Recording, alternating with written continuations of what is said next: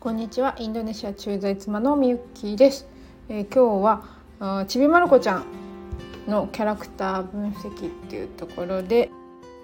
お姉ちゃんについて分析しようと思います。でお姉ちゃんは、えー、真面目で冷静な性格なのでマルコがきちんとしていなかったり少しずるいところがあったりすると呆れたり怒ったりすることも多いが普段はマルコと仲ががよく困っていることがあると真剣に相談に乗ってくれることもある。頼りがいのあるお兄ちゃんと書いてますね。キャラクターのところでは。なのでまあお姉ちゃんの印象ですね。お姉ちゃんの印象はザ日本人っていう感じですかね。なんかこうあのいわゆるよくいそうな感じがするんですよね。でお姉ちゃんやっぱりフレンドリーなイメージですよね。行動力とかそこまであるか分かんないけど基本的にはなんかこう優しいいい人で頼りになるっていう感じがしますよね。で真面目で冷静な性格なので、まあ、フレンドリーなタイプってなってくると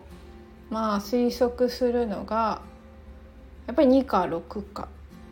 献身家か堅実家かが一番あるかなっていう気がします。でその中でお姉ちゃんの方が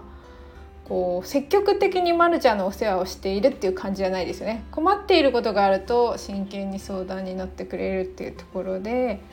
まあ、そういう人を見るとほっとけないけど基本的に自分から好きでお世話をしているっていうことはないのかなっていうような気がします。